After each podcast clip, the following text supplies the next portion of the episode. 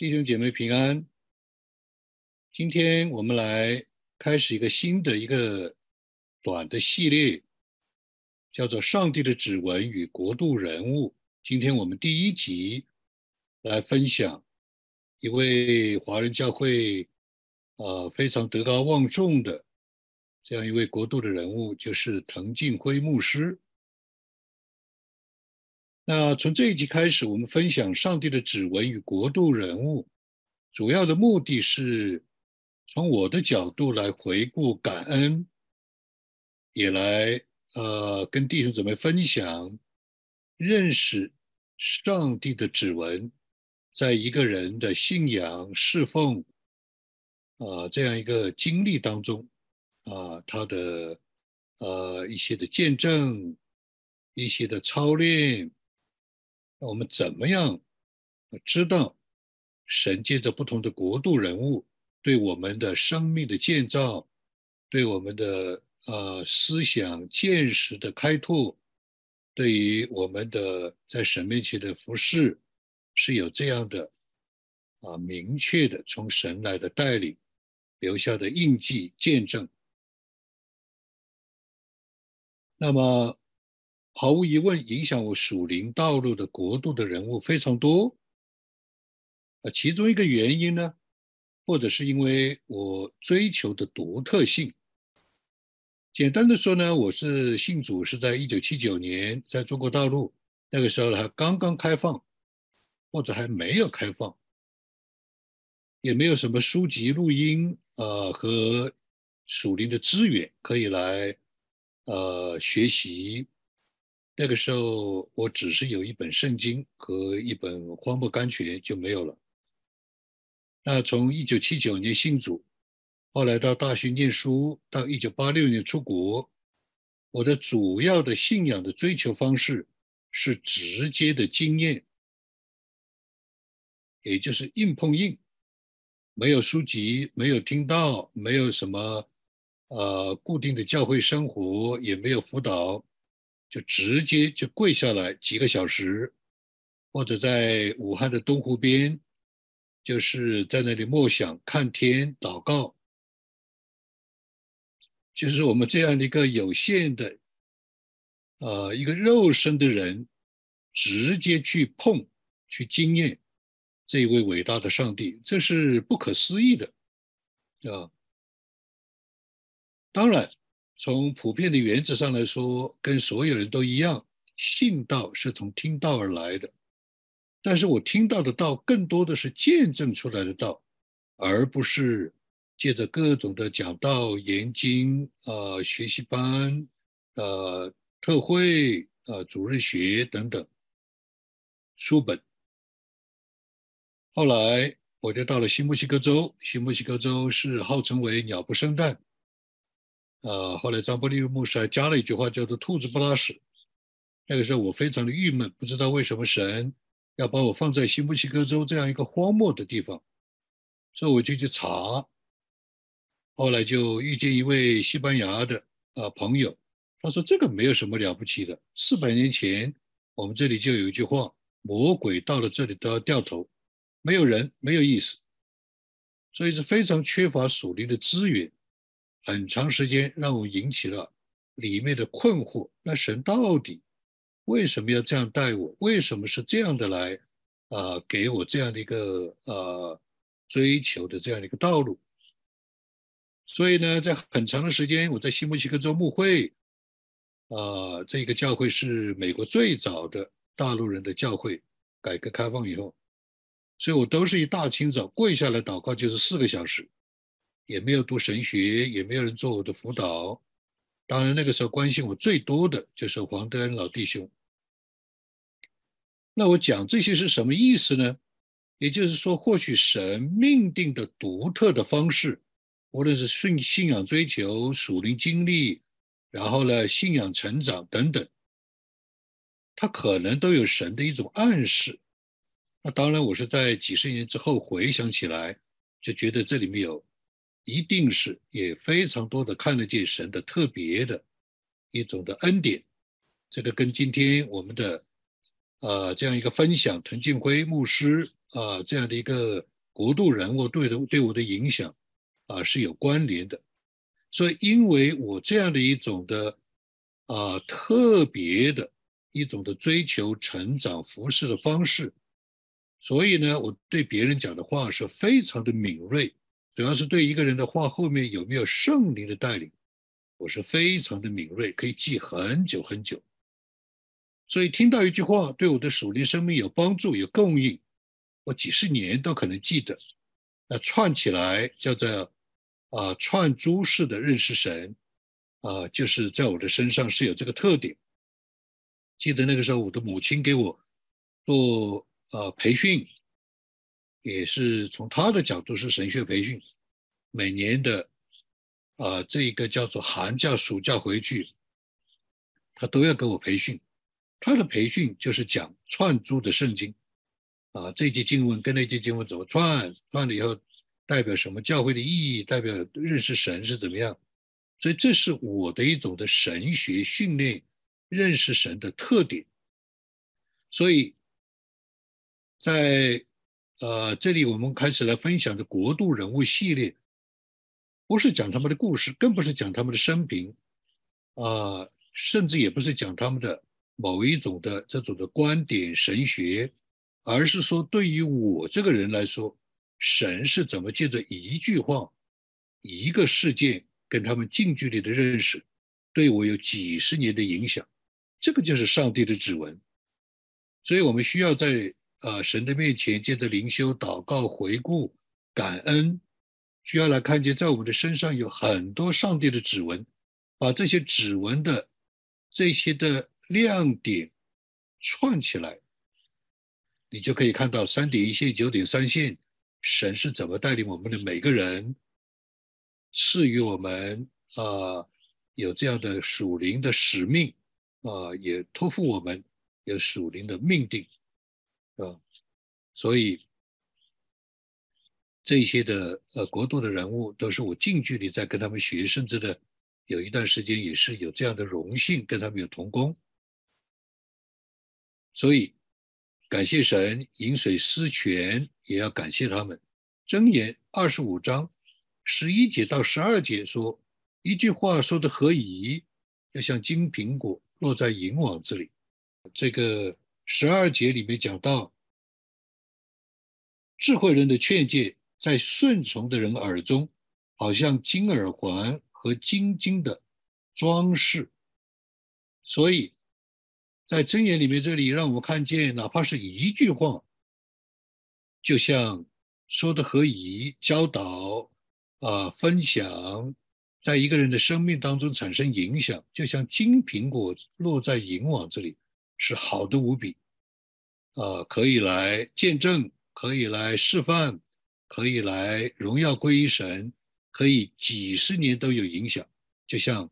藤牧师对我的影响，就是那么。啊，几件事或者就是那么几句话，影响我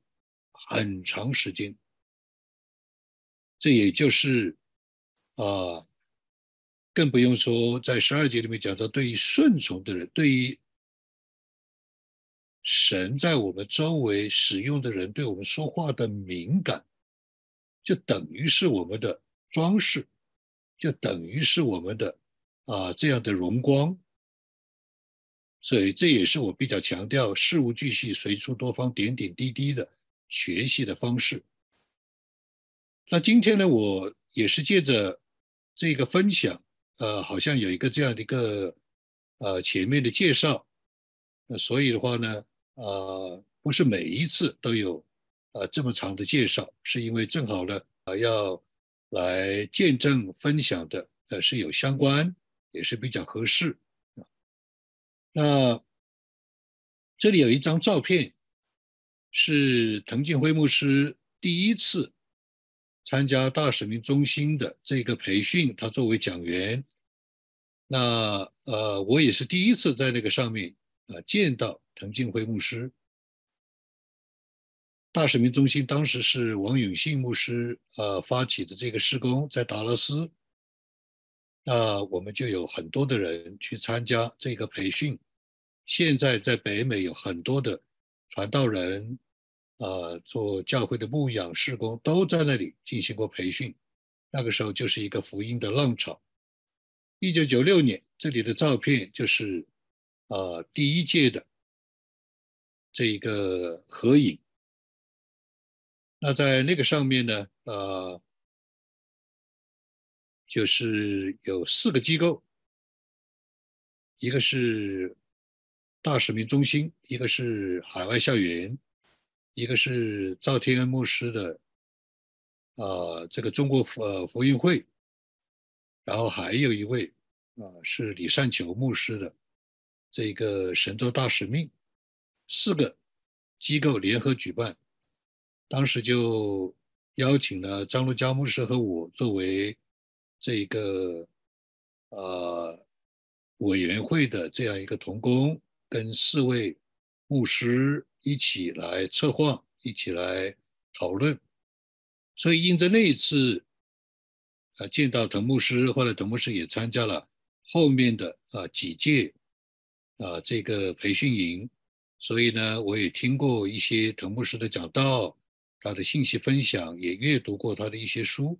他是华人教会全球华人教会德高望重的神学家，啊，也是一位牧师，眼界和胸襟非常的开阔。他的一个特点就是他为人特别的慈爱，话语是特别的温和。你看见他这个人，你听见他说话。啊，就常常觉得自己希望坐在他的脚前听他教导，至少我就是这样。我一听他讲话，我就好，里面非常的被滋润，啊，希望坐在坐在他的面前一直听他讲。他对我的印象最深的，对我影响最大的，大概有这么几点，直到今天都影响我。啊，不单是个人的这个信仰，不单是啊一种的使命性侍奉。还有就是神学观点啊，教导这个都是他对我产生的很大很大的影响。那这些的影响，其中现在也借着我的一些的分享、表达啊、服饰，也在影响其他的啊新一代的基督徒。那第一个就是他啊，知道自己的局限。但是他看得合乎中道，他知道他这是他自己讲的，他讲道不会讲笑话，不会唱歌，啊，也没有吸引力，啊，甚至呢，他的那种啊柔声细语啊，啊，如果不仔细听，他的柔声细语后面是有圣灵的，所以我是听得出来的。但是，一般的人如果听不出来，就会打瞌睡，这是他自己讲的，啊，他很怕他的这个声音啊。就是讲了，大家都睡觉了，所以他就在神面前祷告。他说：“我是一个有限的人，是吧？求你照着你的恩典来恩待我的讲道，就按照我所有的，我只有这些，你来恩待我。”结果没有想到，真的神听他的祷告，就在他的那些柔声细语，似乎叫人听了以后会打瞌睡、会犯困的，却是有圣灵的光照大能出来。这个今天也影响我，影响我的时候，就是说，神是照着每一个人的特点来塑造他，来训练他，来抬举他，来使用他。我也是一个不会讲道的，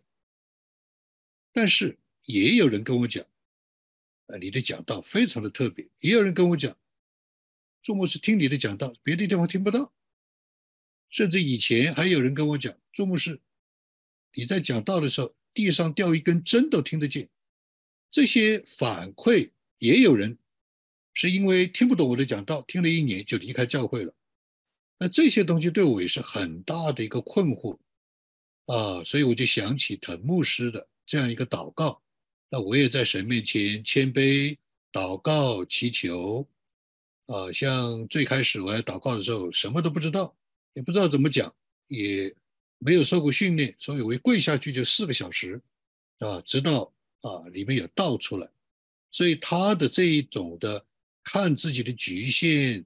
啊，把这个有局限的人交给神，让神来使用他，对我的影响很大。那当然，我是一个比较有限和很笨的人，所以我到很久以后，我才明白，我才有找到某种的啊信心啊。所谓的信心，就是里面啊觉得呢啊是有某种的多定，就是觉得啊神就是这样带领我的，神就是这样塑造我的，神就是这样来使用我来啊分享来讲道的，所以不再因着自己来软弱、来抑郁闷啊、来自卑啊，不需要啊。这是对我的很大的一个影响啊！我也借着这个呢，也鼓励大家啊，照着神给你看的，看着符合中合乎中道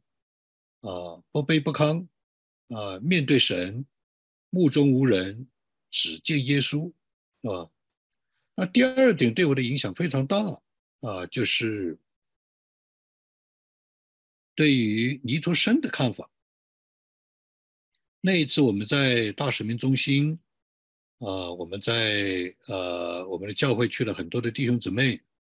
所以呢，在呃讲台上呢，就有一位讲员是说，尼徒生把我们中国教会害死了。啊，当时我们下面就炸锅了，特别是我们教会去的，那朱建你是怎么带教会的呢？你怎么把这样一个啊尼徒生的神学这种教导能够带到我们教会，那不害了我们教会吗？那对我来说很大的一个打击，很大的一个，是吧？所以那天我就约了滕牧师到他的房间来请教他。那呃，那当然在这个之前，我也听到一篇讲道是录呃这个磁带的，听到呃这个呃滕敬滕敬辉牧师的讲道，说他以前是百分之百接受尼托生。后来是百分之百的反对尼特生，后来到最后来是五十五十。我是因为知道他有这样的一个，我听到他有这样的一个分享，我亲耳听到的在磁带里面，所以我去问呃藤牧师的时候，其实心里还是有一些的呃这个信心，就觉得藤牧师德高望重，是中国普世华人教会的。重要的神学家，重量级的神学家，我相信在他这里能够得到解答，啊，那当然那一天他给我的分享没有超越，呃，我在以前磁带里面听的，但是兼顾了我里面的感觉，因为我自己对尼特生的有些的教导，我也不能认同。我在长沙的时候就不认同，啊，当然那个时候不知道是尼特生的。比方说教会的绝对权柄啊，啊啊，比方说这个呃，唯独我们教会是呃教会的正统啊等等。我还没有上大学，我或者是刚刚上大学在长沙的时候，我就觉我就觉得有问题。所以可见神给我里面的灵觉还是比较敏锐的。所以滕牧师在那次回答的时候，他基本上呃是加强了我里面的感受。感觉灵里面的感觉，但是最重要的，他是给我提到了两件事情。这的第一，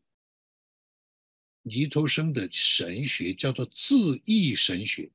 就是一个字一个字的去抠、去挖、去磨，啊，他叫字义神学。我说，哎，还有这样一种看法。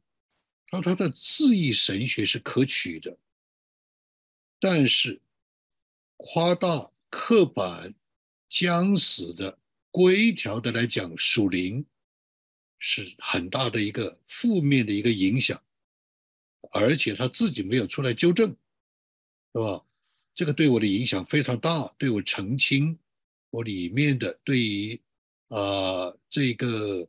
呃小群的传统、圣徒的传统、弟兄会的传统有一个比较中肯的看法。这也是后来我提出了三元河流，其中啊一个原因，当然有很多很多的原因，其中一个原因就是我跟滕牧师的这个请教这个谈话，他坚定了我里面的看法，就是每一个传统都有它的优势，都有他神的带领，但是如果不小心都有局限，都可能绊倒人，都可能有他特别的盲点。这个就是我为什么后来会提出三元河流，跟那次跟藤牧师的谈话是有直接的原因，当然它是其中的一个原因，是吧？那么这个就是两点，对于呃小群教会的这样的一个看法，就是自义神学的可接受性，这是也是后来我对黄德恩老弟兄为什么那么啊在讲道前星期六晚上一直到天亮灯都不关在看，他就是在那里挖这个字义里面的亮光，是吧？那么第二就是不能刻板的啊这种机械性的这种的啊这种的论断型的来讲属灵啊讲的就收不住了啊不能这样啊。那么另外一个第三点啊就是呃滕敬辉牧师的这次的谈话给我长期的影响啊甚至我把这样的一个从他接受的影响。放在我的博客网站上，就是讲他对林恩运动的看法啊。我就问他，我说滕牧师，你对林恩运动到底怎么样看法？你为什么会跟林恩林恩运动会有走得这么近？或者你不知道别人会怎么说吗？你不知道这样的啊时候是很敏感的吗？是啊，这个呃，你是怎么看？他就说呢。我们希望我们彼此都能够走得近一点，特别是不希望他们，他们就是指灵恩运动，跟我们分开太远，以至于我们不能彼此提醒。那他讲这句话里面就有一个含义，这都是我们的弟兄姊妹，这都是神家的人，这都是神自己做的事，而不是一谈到一个圣灵或者一谈到灵恩就是魔鬼，啊。就是邪灵啊，这是不对的啊！我们知道灵恩运动里面有很多的问题，特别是在开始的时候产生了很大的混乱，这是啊有目共睹的，这是历史的记载，这是也是我们很多的人亲身经历的。但是啊，在其中是不是有圣灵自己的工作，神所自己兴起的人一定有，这是毫无疑问的。这个就是。啊，当然我们不希望啊贴贴标签，不希望去啊啊进行一种恶意的论断。滕敬辉牧师给了我一个非常大的一个感受，我真是觉得他是一个眼界胸襟开阔，真是一个在神面前来识别辨认的神的仆人。这也是我为什么提出三元河流的其中一个原因。我们不讲什么派。我们就是讲圣经、圣灵、圣徒，是吧？所以这一个也是啊，滕敬辉牧师给我的很深的一个影响啊。虽然就是那么几句话，虽然就是那么短的时间，就像箴言里面所说的，对于顺从的人，就是他的装饰，就是他的美好啊。对于一个啊一句话说的合适，在神面前，就是在神面前有荣耀的。啊，这样一个见证，啊，那么最后就是谈到圣灵，他也补充讲一点，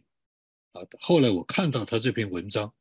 是在中国教会历史上十一次的圣灵的大复兴，都不是灵恩运动的结果。哎呀，这个听了以后对我太稀奇了。我说是吗？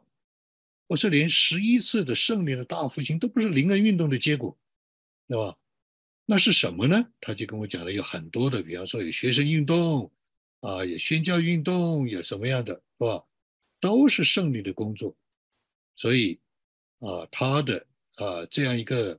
呃呃，虽然我在不同的场合、不同的地方、不同的方式，也听过滕牧师的分享、讲道、解经啊，他的书籍，但是对我影响最大的，还是那一次在大使命中心。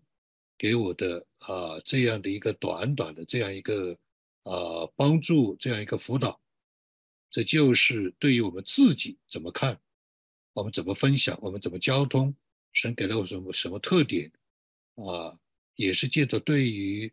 啊这个教会历史上的一些的呃争议的一些困惑的问题的看法，使我能够提出摸索了很多年以后提出。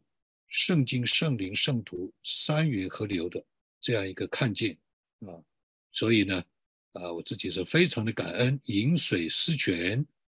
啊，真是归荣耀于神，也是感恩神让我有这样一段的时间